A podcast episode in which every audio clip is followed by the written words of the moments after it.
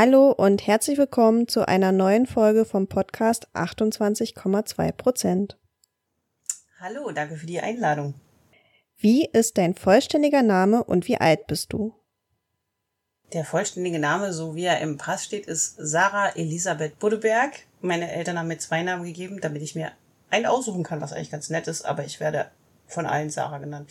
Und ich bin dieses Jahr 40 geworden und finde das eigentlich ganz nice, weil ich auch gar nicht mehr 20 sein will. Was sind deine Pronomen? Angesprochen werde ich mit sie. Wenn ich äh, danach gefragt werde, sage ich keins oder sie.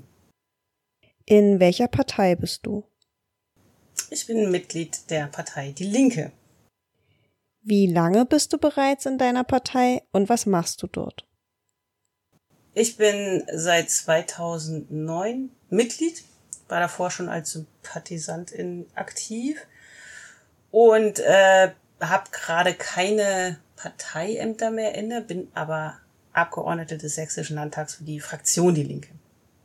Habe aber vorher ziemlich viel gemacht. Ich war viele Jahre im Landesvorstand, war auch mal stellvertretende Stadtvorsitzende in Dresden, auch mal ganz kurz interimsweise Vorsitzende, weil die Vorsitzenden zurückgetreten waren und ich da Stellvertreterin war. Und äh, genau, habe in der Grundsatzkommission mitgearbeitet, Parteitage geleitet, alles Mögliche. Warst du bereits vor deinem Parteieintritt politisch aktiv? Wenn ja, wie?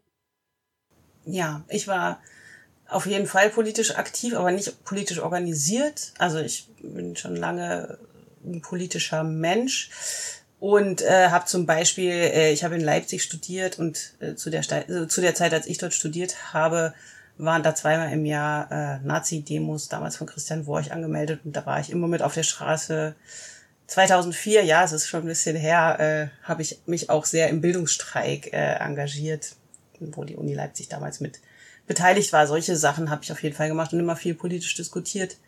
Ähm, und wie gesagt, dann äh, eigentlich erst, als ich dann zur Partei Die Linke gekommen bin, habe ich mich dann auf die Art organisiert, weil ich gemerkt habe, dass äh, das auch eine Frage der Reichweite und der Ressourcen ist. Was hat dich politisiert?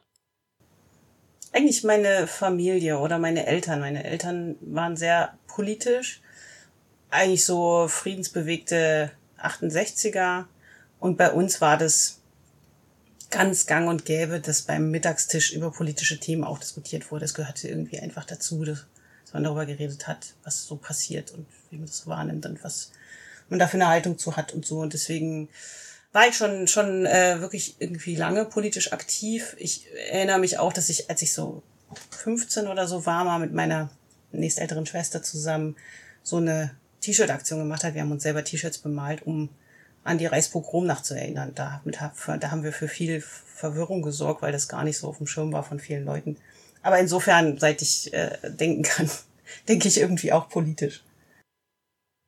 Was hält deiner Meinung nach nichtmännliche Personen davon ab, sich parteipolitisch zu engagieren?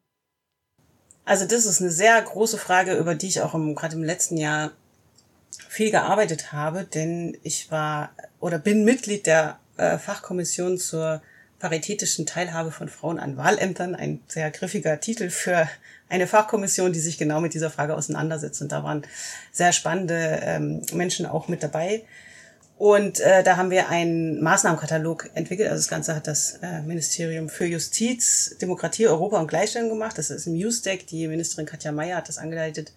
Und ich habe am Anfang gedacht, ah ja, ist jetzt eine Laberrunde, statt sich mit dieser Frage von äh, Parität als äh, gesetzliche Vorgabe auseinanderzusetzen. Aber ich war dann doch sehr, sehr begeistert von der Arbeit.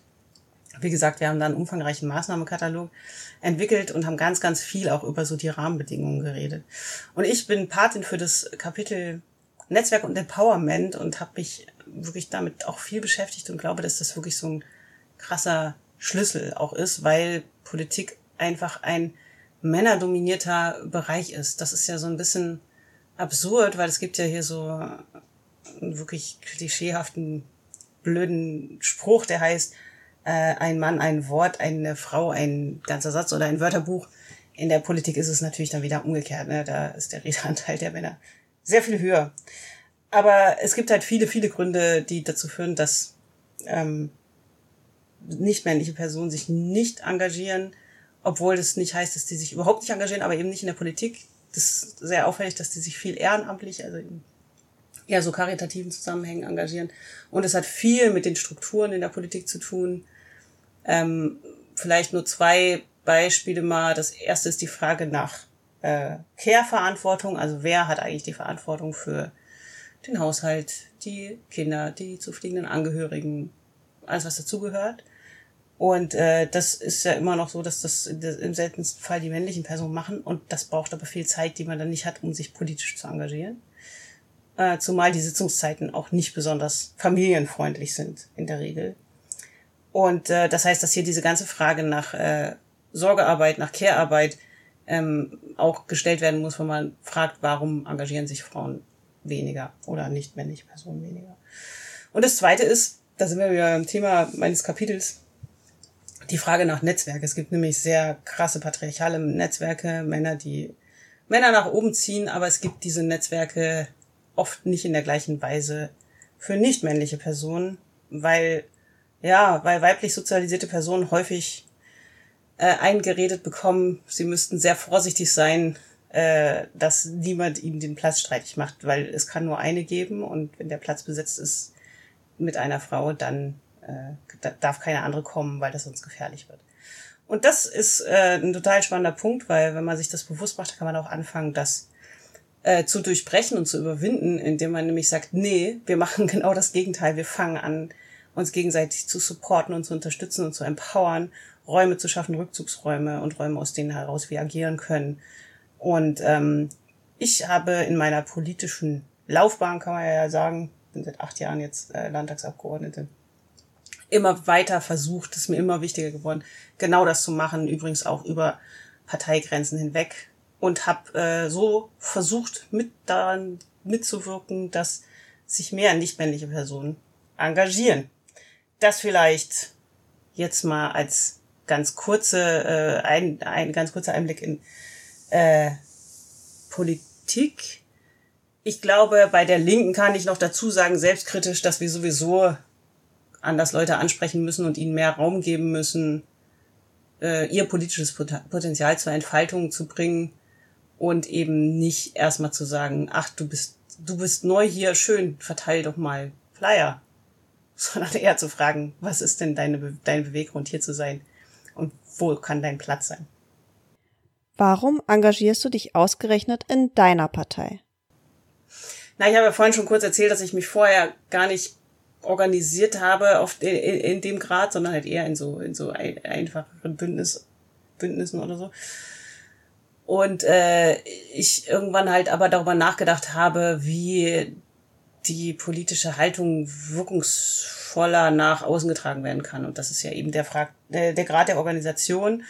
Und da war dann halt eben so der Schritt zu sagen, okay, dann ist es vielleicht doch gut, sich parteipolitisch zu engagieren. Ne? Also um das mal konkret zu machen, ich saß bei der Linksjugend, äh, ich saß vorher beim Bildungsstreik und äh, habe ich erzählt, an der Uni haben wir Bildungsstreik gemacht, wir hatten tolle Ideen und wir hatten kein Geld. Dann saß ich bei der Linksjugend als Sympathisantin und irgendwer hat gesagt, ah ja, das Thema total spannend, wollen wir Flyer drucken, äh, 80 Euro wäre es dafür und alle haben die Hand gehoben und da habe ich gedacht, alles klar, so läuft der Hase, hier liegen die Ressourcen. Und äh, habe dann tatsächlich äh, darüber nachgedacht, mich parteipolitisch zu engagieren und da kam und kommt für mich tatsächlich nur die Linke in Frage, eher nach einem Ausschlussprinzip. Das liegt daran, dass so vom Spektrum her auch noch SPD und Grüne Piraten gab es äh, zu dem Zeitpunkt noch nicht, jedenfalls nicht in meiner Wahrnehmung. Wann haben sich die Piraten gegründet? Ich weiß gar nicht aus dem Kopf. Ist aber egal. Jedenfalls äh, SPD und Grüne wären noch möglich gewesen. Aber ich bin halt in den 90ern so politisiert worden, also in meiner Jugendzeit und äh, bin halt groß geworden irgendwie mit einem politischen Bewusstsein einer rot-grünen Bundesregierung, die damals äh, die Agenda 2010 eingeführt hat, also Hartz IV, und äh, in den Kosovo-Krieg gegangen ist. Und das waren beides Sachen, die für mich überhaupt nicht gingen, weshalb für mich klar war, ich kann mich nicht bei SPD oder Grünen engagieren. Das, äh, so bin ich da bei der Linken gelandet. Und ich muss halt dazu sagen, dass für mich halt auch in der Partei zu sein auf jeden Fall immer ein Kompromiss ist. Es bedeutet eben, sich unter ein größeres Label zu stellen.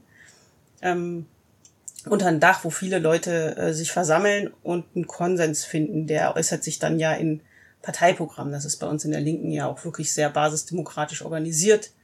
Und da kann ich dann halt immer sagen, okay, solange ich mich hinter das stellen kann, was dann eine Mehrheit auf dem Parteitag entscheidet, ist das auch meine Partei. Unabhängig davon, was Einzelne dann noch für andere Meinungen vertreten. Dass es trotzdem Kompromiss ist und ich nicht alles hundertprozentig immer so unterschreiben würde, das liegt in der Natur der Sache, denn ich finde, äh, wenn ich wirklich in einer Partei sein wollte, mit der ich 100% übereinstimme, dann müsste ich sie selber gründen und wäre erstmal einziges Mitglied und würde vielleicht noch ein, zwei Leute finden, die wirklich zu 100% genau dasselbe sagen wie ich. Aber äh, so funktioniert es halt nicht. Äh, jedenfalls hat man dann eben nicht die Ressourcen und die Reichweite, die man braucht, um politisch wirksam zu werden. Und äh, deswegen ist das genau der Kompromiss zu sagen, okay, ich akzeptiere, dass da auch Leute sind, die vielleicht nicht hundertprozentig meiner Meinung sind.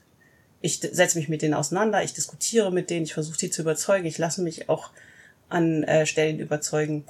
Und solange de der Grundkonsens aber stimmt, was das Parteiprogramm angeht, äh, kann ich da auch sein. Deswegen bin ich bei der Linken. Was sind deine persönlichen politischen Kernthemen? Ähm, also ich mache von Anfang an Gleichstellungs- und Queerpolitik und seit äh, meiner zweiten Legislatur, also seit 2019, auch Inklusion. Und das kann man alles unter das Thema Antidiskriminierung stellen. Das heißt, wenn man es positiv formulieren will, bin ich wirklich der Meinung, dass diese Welt und diese Gesellschaft ein viel, viel besserer Ort sein könnte, als sie ist, wenn es möglich wäre, mal über den eigenen Tellerrand zu schauen und äh, Ungerechtigkeit abzubauen und wirklich eher eine Gesellschaft zu formen, äh, in der alle frei und selbstbestimmt leben können, unabhängig von ihrer sexuellen Orientierung, geschlechtlichen Identität, von ihrem äh, Geschlecht, von ihrer Herkunft, unabhängig davon, ob sie eine Behinderung haben oder nicht und auch unabhängig von ihrem Einkommen. Das sind ja so die klassischen Diskriminierungsmerkmale. Habe jetzt vielleicht auch eins vergessen, weiß ich nicht, aber das ist äh, das, genau das zu ermöglichen, Leuten einen Raum zu schaffen, sich selbst zu entfalten und frei und selbstbestimmt zu leben, das steckt in den Themen eben in allen Themen drin. Und das ist das, was mich auch umtreibt und was für mich das Wichtigste ist, die immer die Frage zu stellen bei politischen Entscheidungen, wer profitiert eigentlich davon, wer wird abgehängt, welche Auswirkungen hat das? Und das halt eben nicht aus so einer Mehrheitsperspektive zu machen, sondern genau da hinzugucken und zu sagen, die Gesellschaft zeichnet sich eben da, da, dadurch aus, wie sie mit den schwächsten Mitgliedern umgeht, wobei ich jetzt nicht sagen würde, dass Leute automatisch schwach sind. Deswegen können wir sie ja empowern, sondern äh, sie sind äh, ausgegrenzt und haben strukturelle Hürden, die sie überwinden müssen. Zum Beispiel ist es ja so typisch, ne, dass man irgendwie über Lebens, Lebensleistung spricht finde ich sowieso schon so einen neoliberalen schwierigen Begriff, aber ich finde halt, wenn man sich anschaut, was zum Beispiel ein Mensch mit einer chronischen Erkrankung oder einer Behinderung äh, schon überhaupt leisten muss und um auf dasselbe Level zu kommen wie eine Person, die diese Einschränkungen nicht hat, äh, weil die Gesellschaft eben nicht inklusiv ist, ist das eine Leistung, die sehr, sehr hoch anzuerkennen ist. Das wird aber so nicht gewertet. Aber das dreht eben so die Perspektive um. Und deswegen nochmal ist mein politisches Kernthema Antidiskriminierung oder eben zu schaffen, dass es eine Gesellschaft gibt, in der alle frei und selbstbestimmt leben können. Was war bisher dein größter politischer Erfolg? Es ist gar nicht so einfach darauf zu antworten, weil ich als äh, linke Landtagsabgeordnete ja einer Oppositionspartei angehöre und anders als in anderen Bundesländern ja auch die Linke jetzt alles, was wir, also alles, was wir im Landtag beantragen, wird abgelehnt. Das wissen wir schon vorher. Ne? Ich sage ja so, eigentlich kommt der Antrag so aus dem Drucker direkt in den Schredder. Das ist jetzt äh, bürokratisch gesehen der Weg. Was dazwischen passiert, ist natürlich viel, viel wichtiger. Weil eben die Möglichkeit besteht, eine Agenda äh, mitzubestimmen, Themen zu setzen, die sonst keine Rolle spielen würden, nachzuhaken, äh, und äh, Themen voranzubringen. Wenn ich einen Antrag stelle und sage, so jetzt äh, will ich eine Stellungnahme der Staatsregierung dazu, dann muss die Staatsregierung eben sagen, warum sie das, was ich dort beantrage oder was wir dort als Fraktion Die Linke beantragen, nicht macht. Und das führt dann oft dazu, dass sie dann sagen, ja, wir, wir machen das nicht, aber wir machen ja was anderes, nämlich das und das und das. Und da konnte man immer schon so über Bande ziemlich viel bewegen. Ich glaube, was auf jeden Fall ein Erfolg ist, ist, dass ich sehr, sehr gut vernetzt bin in der Gleichstellungs- und der Queer ähm. Bei Inklusion hänge ich ein bisschen hinterher, weil ich das noch nicht so lange mache, aber auch da bemühe ich mich sehr darum. Äh, und ich glaube, wenn, wenn es einen Erfolg gibt, dann ist es schon, dass ich wirklich Schnittstelle sein kann zwischen diesen Selbstvertretungen und der Politik. Also es ist halt, ne, ich melde seit mehreren Jahren für das äh, Bündnis Pro Choice Sachsen die äh, Demo, äh, gegen Demo gegen den sogenannten Schweigemarsch in Annaberg-Buchholz an. Da geht es um äh, selbstbest körperliche Selbstbestimmung, Recht auf Schwangerschaftsabbruch. Und äh, ich äh, bin auch des, da natürlich schon so oft auf der Demo gewesen, aber es ist halt schon ein gutes Gefühl, sich dann in einem Plenarsaal hinstellen zu können und äh, diesen ähm, Slogan, ob Kinder oder keine, entscheiden wir alleine, äh, vom Redepult aus in den Plenarsaal rufen zu können. Und das kann ich machen, weil ich genau da an dieser Schnittstelle bin. Und das äh, würde ich sagen, ist schon ein Erfolg. Und auf dem Weg haben wir auch schon viel zusammen erreicht, habe ich immer wieder Themen reingetragen. Das waren so kleine Sachen wie das äh, ja, eine ganz kleine Sache ist dann sowas wie, als das Impf, sächsische Impfportal, als alle sich impfen äh, lassen sollten und dann, vielleicht erinnern sich noch einige, es so lange Warteschlangen gab und es ganz schwierig war, einen Termin zu bekommen. Da gab es dieses sächsische Impfportal. Und da ist aufgefallen, dass da Leute mit dem ähm, äh, Personenstandseintrag divers äh, rausgeflogen sind. Die, das, das System konnte das nicht verarbeiten. Und das ist an mich zurückgemeldet worden. Das habe ich dann unmittelbar in den Sozialausschuss, mit dem wir da einmal getagt haben, um äh, alle Fragen rund um Corona zu besprechen, habe ich das eingebracht.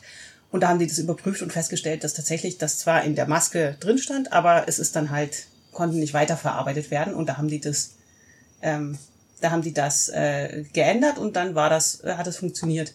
Und das war so eine kleine Sache, die, wo aber genau dieses Schnittstellen-Ding so gut funktioniert hat. Gab natürlich auch größere Sachen, wie zum Beispiel, dass ich seit Anfang an den Landesaktionsplan Vielfalt, in dem es um sexuelle Orientierung, geschlechtliche Identität, queere Menschen in äh, Sachsen geht, begleitet habe und da sehr, sehr viel mich dafür eingesetzt habe, dass da die richtigen Forderungen reinkommen. Wir sind gerade in der Fortschreibung. Ich bin da im Beirat vom Landesaktionsplan und auch wenn das natürlich immer eine harte Auseinandersetzung ist zwischen dem, was wir auch als queere Menschen, als Community wollen und was der Anspruch ist und was auch geboten ist, weil es einfach noch so viel zu tun gibt und dem, was dann durchsetzbar ist, äh, trotzdem konnte ich da total viele Impulse setzen. Und am Ende hat zum Beispiel der Landesaktionsplan dazu geführt, dass es inzwischen einen Dachverband gibt, den, die Landesarbeitsgemeinschaft Queeres Netzwerk Sachsen, mit der ich ganz eng äh, zusammenarbeite. Und dass neue Projekte hinzugekommen sind, zum Beispiel eine Beratung im ländlichen Raum, Queer durch Sachsen äh, heißt das Projekt und eine äh, Beratung für queere Geflüchtete. Das ist alles, was im Zuge dieses Landesaktionsplans konkret entstanden ist. Und das habe jetzt nicht ich gemacht, aber ich habe daran mitgearbeitet und das ist schon was, was, äh, was wirklich ja gute und wichtige Sachen sind. Politische Erfolge auf jeden Fall. Was würdest du an deiner Partei gern ändern? Ach, es ist ja irgendwie immer so äh, viel, was man da gerne ändern möchte. Das rekurriert so ein bisschen auf das, was ich vorhin gesagt habe, dass natürlich dann auch die Partei vielleicht nicht so ist, wie man sie sich wünschen würde, wenn man sie ganz alleine gestalten könnte. Ähm, auf jeden Fall würde ich die Partei gern, äh, also ich würde gerne den emanzipatorischen und queerfeministischen Charakter der, in der Partei stärken. Also es gibt da viele Leute, die auch äh, das sehr auf dem Herzen haben. Und es gibt halt eigentlich auch nicht einen Widerstand dagegen. Ja? Wenn man sich, wenn ich mich auf einen Parteitag hinstelle, das habe ich schon oft gemacht und sage, das und das sind die queerpolitischen oder äh, gleichstellungspolitischen Forderungen, feministischen Forderungen, dann sagen alle, ja, das ist ganz richtig und wichtig. Aber zu verstehen, was das mit einem linken Selbstverständnis zu tun hat, sich so sehr für Antidiskriminierung einzusetzen, weil das wirklich eine Grundfrage ist, wer in dieser Gesellschaft eigentlich was darf. Das ist für mich eine ganz grundsätzlich linke Frage. Also links jetzt kleingeschrieben, nicht eine Frage der Linken, sondern von Leuten, die links in ihrem Selbstverständnis sind.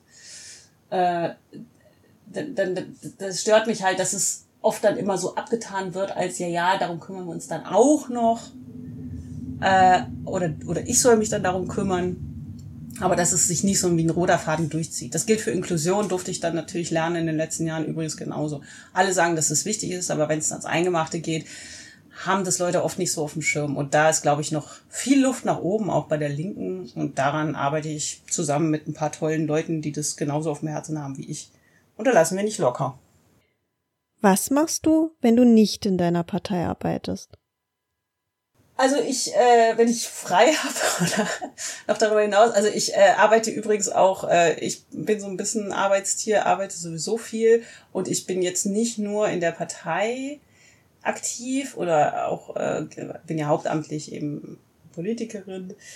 Äh, aber ich habe auch noch mehr Ehrenämter. Ich bin im Vorstand vom Landesfrauenrat Sachsen, das ist der Dachverband von den gleichstellungspolitischen Organisationen, ist auch schon seit mehreren Jahren. Ich bin im Vorstand eines sehr, sehr tollen Dresdner Vereins, dem sowieso Frauen für Frauen äh, Dresden, äh, der eine ganz tolle Beratungs- und Kulturarbeit äh, macht. Also kommt gerne mal äh, vorbei in der, in der Angelika Straße ins sowieso. Äh, außerdem bin ich seit äh, Juni oder Juli äh, dieses Jahres Vorsitzende der Rosa-Luxemburg-Stiftung Sachsen, was jetzt äh, nah an der Partei ist, aber eben auch nur nah und nicht äh, Parteiarbeit. Es ist ganz wichtig, dass es auch getrennt ist. Äh, zusammen mit Horst Junginger in einer Doppelspitze bin ich dort.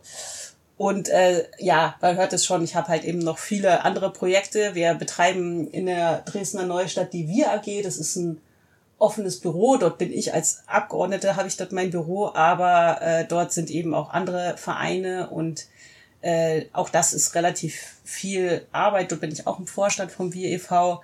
und wir versuchen das immer weiterzuentwickeln und das auch als Raum zu etablieren, beziehungsweise ist es eigentlich schon etabliert, nutzen wirklich sehr, sehr viele Gruppen, äh, wo Leute sich auch treffen und Politik machen können. Also äh, völlig unabhängig davon, ob sie in der Linken sind oder nicht.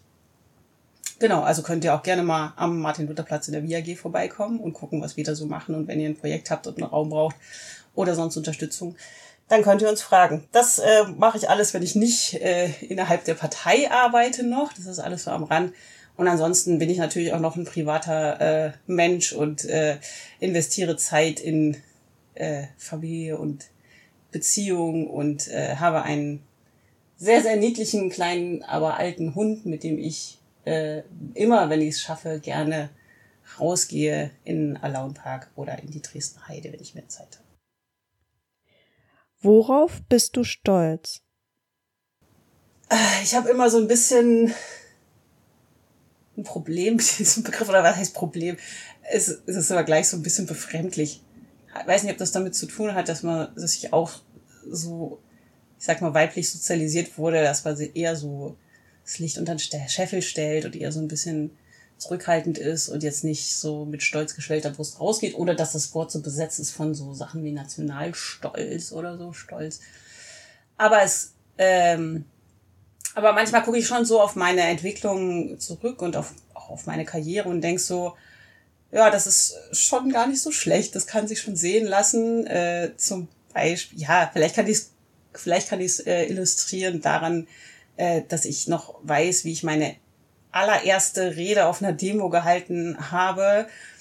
Das war dann 2014 wahrscheinlich gleich in dem Jahr, als ich Abgeordnete geworden bin. Und das war äh, die, die Gegendemo zu der Demo der besorgten Eltern. Die besorgten Eltern war so eine äh, Initiative oder ist immer noch in der, äh, aus Baden-Württemberg und Stuttgart, wo, wo es darum ging, äh, Vielfalt, also äh, geschlechtliche Vielfalt im Bildungsplan zu unterbinden.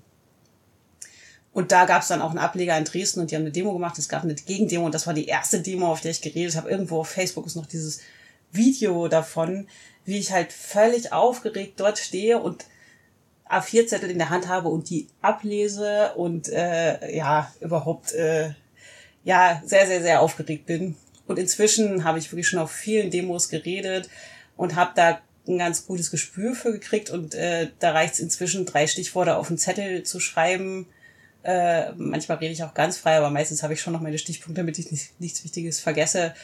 Und kann inzwischen ganz anders auch Leute ansprechen und auf einer Demo mitnehmen und äh, ja, ihnen aus dem Herzen sprechen, habe ich jedenfalls den Eindruck, wenn ich so die Reaktion äh, beobachte. Das vielleicht so ein Beispiel dafür, dass es so schön ist, auch zu merken, wie man sich äh, weiterentwickelt und ja, einfach auch so Potenziale zur Entfaltung bringt. Und da sind wir ja wieder auch so ein bisschen bei dem, was ich vorhin gesagt habe. Ich wünsche das nicht nur für mich, sondern auch für andere. Ich glaube, wenn der Raum da ist und man so ein bisschen die, eine gute Feedback-Kultur hat, dann kann man da schon wirklich sehr, sehr viel machen. Hast du Vorbilder? Wenn ja, welche?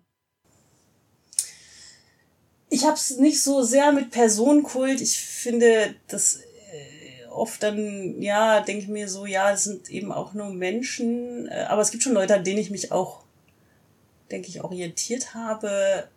Und es, äh, und es gab auch Momente in meinem Leben, wo ich wirklich großen Respekt hatte oder gemerkt habe, in dem Moment, ja, das ist schon eine Person, die finde ich schon krass gut.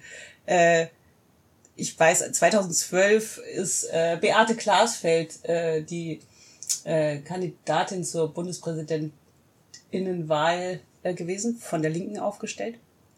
Hat später gegen Joachim Gauck dann verloren. Und äh, die war in Dresden dann auch zu Besuch und da war ich äh, mit dabei, als dieser Besuch hier äh, dann war. Und da habe ich schon so gemerkt, dass ich total aufgeregt war, weil ich es krass fand, Beate Klarfeld zu treffen. Also weil das imponiert mir schon, was die gemacht hat und mit was für einer Haltung sie das durchgezogen hat. Ähm, genau, das ist vielleicht so eine Person, die ich schon sehr, sehr inspirierend fand und was so ein bisschen prototypisch dafür steht, wie Leute mich inspirieren. Was ist für dich Feminismus? Das ist immer so schwer, so eine Definition dafür zu finden, was für einen so, für mich so, ja, so eine ganz, ganz tiefe Grundhaltung ist. Ich würde aber sagen, dass es eine, wie ich es beschreiben müsste, eine politische und soziale Bewegung ist mit dem Ziel, alle geschlechtlich begründeten Herrschaftsstrukturen und Diskriminierungsmechanismen abzuschaffen. Und das gilt dann natürlich auch für alle. Ne? Es ist ja die Idee davon, dass Geschlecht am Ende keine Rolle mehr im Hinblick auf Diskriminierung ähm, spielt. So, weil es wirklich keinen Unterschied macht, was mein Geschlecht ist. Schon gar nicht, welches mir bei der Geburt zugewiesen wurde sondern dass sich eben alle frei entfalten können und dass es dafür keine Rolle mehr spielt. Und dafür streitet natürlich Feminismus, da sind wir natürlich lang noch nicht, deswegen ist es so ein krasser Abwehrkampf und wird auch oft als so ein ja, so ein bisschen verbissen wahrgenommen, aber ich denke mir auch so, ja gut, aber äh, gut, wir haben halt auch gegen hartleibige patriarchale Strukturen anzukämpfen. Keine, kein Wunder, dass es da mal ein bisschen lauter wird. Hoffentlich. Siehst du dich als Feministin? Ja, definitiv, als queer Feministin. Und ich verstehe auch gar nicht, warum manche Leute da so ein Unbehagen mit dem Wort haben. Das habe ich gar nicht. Wurdest du in deiner politischen Laufbahn schon einmal wegen deines Geschlechts anders behandelt als männliche Kollegen? Ja, auf jeden Fall. Also das ist schon was, äh, was ich auch äh, merke, dass ja das, was ich vorhin auch erzählt habe, ne, dass diese Männerbünde schon auch stark sind. Ne? Ich, also ich, äh, ich war eine ganze Weile parlamentarische Geschäftsführerin meiner Fraktion, so die zweitwichtigste Aufgabe nach dem Fraktionsvorsitz. Und äh, da war ich froh, dass ich eine weibliche Kollegin hatte, Dagmar Neukirch, die ist jetzt Staatssekretärin, die mir da einfach so viel den Einstieg erleichtert hat und die nämlich genau auch so Netzwerkgedanken da äh, äh fortgeführt hat, von der SPD ist sie übrigens. Und ähm, weil da war es total schwer, in dieses Männerding dort reinzukommen. Gerade der damalige äh, parlamentarische Geschäftsführer der CDU, habe ich so das Gefühl, er hat mich einfach keinen Meter ernst genommen. Und eine andere Sache, die ich auch mal erlebt habe, die vielleicht so ein bisschen für viele, viele, viele Beispiele steht, ist, dass ich mal so eine scharfe Rede gehalten habe im Landtag. Ich weiß gar nicht mehr, was das Thema war. Jedenfalls war ich wütend und habe da sehr deutliche Worte gefunden, äh, und da hat dann nachher der Minister darauf geantwortet und dann gesagt, Frau Buddeberg, ich verstehe gar nicht, warum Sie so, ich glaube, er hat wirklich hysterisch gesagt oder sowas in der Richtung. Also warum Sie sich jetzt, warum Sie so wütend sind und hat es so abgewertet, wo ich so gedacht habe, hä, ist es jetzt dein Ernst? Ich meine, wir sitzen hier den ganzen Tag im Plenum und die ganze Zeit sind hier irgendwelche Typen, die hier rumbrüllen mit hochrotem Kopf und da ist das dann meinungsstark und da wird das dann als besonders äh, rhetorisch brillant gefeiert und wenn ich mal scharfe Worte finde, dann muss man sich dann über meine Emotionalität wundern oder was. das ist so ganz typisch, wie dann eben das Geschlecht benutzt wird, um dann auch eben so eine Abwertung vorzunehmen. Ja, das sind wie gesagt nur zwei von vielen, vielen Beispielen. Welche Frage oder Floskel begegnet dir im politischen Kontext immer wieder, die du nicht mehr hören kannst? Ja, das ist innerhalb der Linken dieses schon der Begriff Identitätspolitik. Ich finde das wirklich unmöglich, den Kampf um gleiche Rechte für alle und für Freiheit und Gleichheit, was die wirklich die innerste linke Idee ist, meiner Meinung nach, abzutun als eine, ja, als das, was dann Identitätspolitik genannt wird, dass nämlich dort was dahinter stehen soll, soll ja sowas sagen wie, ja, hier werden irgendwie Identitäten erschaffen und dann wird dann für marginalisierte Gruppen da irgendwie Politik gemacht, wo ich so denke, nee, das, das ist, ja, das, darum geht's auch irgendwie, natürlich, aber nur da, deswegen, weil die Gesellschaft so verkorkst ist und so viele Hürden aufbaut. Also ich meine, natürlich bin ich für gleiche Rechte und für Gleichbehandlung und dafür, dass alle gewaltfrei leben können. Überraschung. Was ist das dann, dass hier, also warum muss das abgewertet werden als,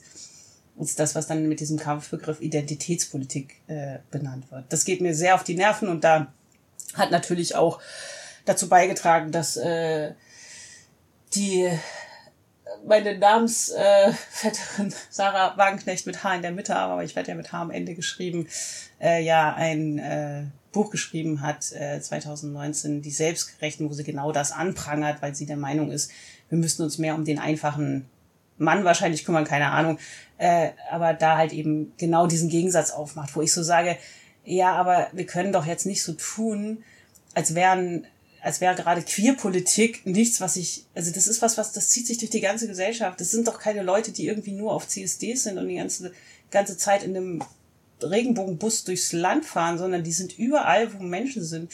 Über Daumen gepeilt, sag mal, inzwischen sind die Zahlen ja schon höher, aber hat man gesagt, zehn Prozent sind nicht hetero, so, und die sind doch überall, und die erleben überall Diskriminierung. Und dann sind es eben Fragen auch von, zum Beispiel Fragen von Arbeitskämpfen, so, ne? Natürlich äh, finde ich es richtig, dass sich eine Gewerkschaft auch dafür einsetzt, dass Transpersonen gleich behandelt werden weil äh, das äh, nicht sein kann, dass aufgrund des Geschlechts es da eine Diskriminierung gibt. Gibt ja Frauen auch über, über Gender Pay Gap reden und solche Sachen. Das sind doch total linke Themen. Deswegen regt mich da die Diskussion auf und vor allem auch dieser Begriff Lifestyle Linke, weil der halt so tut, als wäre das irgend so ein Spleen oder so. Und äh, ich bin aber selber eine queere Person und sag so, ich äh, würde auch lieber über andere Themen reden, aber wir können halt nicht über andere Sachen reden, bis wir mal die Grundfragen geklärt haben und äh, alle existenziell äh, sicher sind, was eben zum Beispiel auch heißt, keine Gewalt im öffentlichen Raum zu erleiden oder sowas. Und bis das, bis wir soweit sind, werde ich nicht aufhören, darüber zu reden. Fertig. So. Was sind deine politischen Ziele für die nächsten Jahre? Ja, das klingt vielleicht alles bisschen technisch, aber äh, ich weiß äh, aus der ganzen parlamentarischen Arbeit, wie wichtig das ist. Äh, und das ist schon, dass ich so ein paar äh, Projekte noch äh, voranbringen will in den nächsten Jahren. Das eine ist, das habe ich schon gesagt, die Fortschreibung des Landesaktionsplan Vielfalt. Das ist, glaube ich, gerade das wichtigste queerpolitische Projekt. Das zweite ist das Gleichstellungsgesetz, was schon in der letzten Legislatur versprochen wurde von der Koalition. Damals war es ja noch eine andere Koalition als jetzt jetzt die Grünen mit dabei. Und äh, das Gleichstellungsgesetz ist in der letzten Legislatur an der CDU gescheitert, weil die einfach, äh, die hatten es zwar im Koalitionsvertrag stehen, aber haben nachher sich nicht da bereit erklärt, wirkliche Änderungen äh, zu übernehmen. Und äh, da geht's einfach um total viel. Da geht's zum Beispiel um die Frage, was für wie sind die, wie sind die Gleichstellungsbeauftragten, die kommunalen Gleichstellungsbeauftragten? Ich fange noch mal kurz den Satz an. Da geht es um total viel, zum Beispiel um die Frage, wie sind die kommunalen Gleichstellungsbeauftragten ausgestattet? Was haben Gleichstellungsbeauftragte für Sanktionsmöglichkeiten, wenn äh, eben nicht gleichstellungspolitisch richtig gehandelt wird? Das gilt natürlich dann für den ganzen öffentlichen Dienst. Ich könnte da jetzt noch ewig drüber reden, aber es ist wirklich, auch wenn sich das alles technisch anhört, wenn da ein gutes ein neues Gesetz kommen würde, was eigentlich versprochen ist, dann wäre das ein wirklich wichtiger Schritt für Ungleichstellung äh, in Sachsen voranzubringen. Und genau dasselbe gilt auch fürs Inklusionsgesetz, das nochmal angefasst werden soll. Und da muss ich halt auch sagen, diese, diese äh, drei Jahre, die ich jetzt Inklusionspolitik mache, die sind schon wirklich sehr ernüchternd. In Sachen Inklusion ist Sachsen einfach so weit hinten und es bleibt noch so, so viel zu tun, um irgendwann zu einer gerechten Gesellschaft zu kommen. Ich weiß gar nicht, wo ich da anfangen soll. Äh, aber wie gesagt, ich bleib da dran. Gerade haben wir eine große Anfrage gemacht zu, äh, zu der Frage Inklusion auf dem Arbeitsmarkt, weil das ja auch so ein guter Schlüssel ist zu sagen, wenn es bessere Möglichkeiten gäbe für Menschen mit Behinderungen ähm, auf dem Arbeitsmarkt Fuß zu fassen, dann würden sie natürlich auch äh, in die Lage versetzt, äh, selbstbestimmter zu leben, weil sie andere finanzielle Möglichkeiten schon alleine haben. Und äh, deswegen haben wir dazu eine große Initiative gerade gestartet. Also sind wir gerade bei der Auswertung und machen dazu auch noch ein äh, paar Vorschläge, was sich da verändern sollte machen das natürlich immer in Rücksprache auch mit den Vereinen. Das habe ich ja vorhin auch schon so beschrieben, dass so meine Arbeit grundlegend funktioniert. Ja, ich weiß nicht, man merkt es schon. Das sind jetzt nur so die Sachen, die ad hoc mir zu jedem Thema als große parlamentarische Punkte äh, einfallen. Aber es gibt wirklich noch super, super viel zu tun. Und ich äh, bin total motiviert, äh, daran weiterzuarbeiten. Was möchtest du unseren HörerInnen noch mitteilen? Ich möchte äh, vor allem den nicht cis-männlichen HörerInnen noch mitteilen, dass äh, es sich wirklich lohnt, sich politisch zu engagieren, sich Netzwerke zu schaffen, sich zu verbünden, aus dieser Konkurrenzfalle rauszukommen und äh, sich einzubringen. Das gilt natürlich für alle, aber wie gesagt, wir brauchen da auf jeden Fall eine Veränderung in der Politik.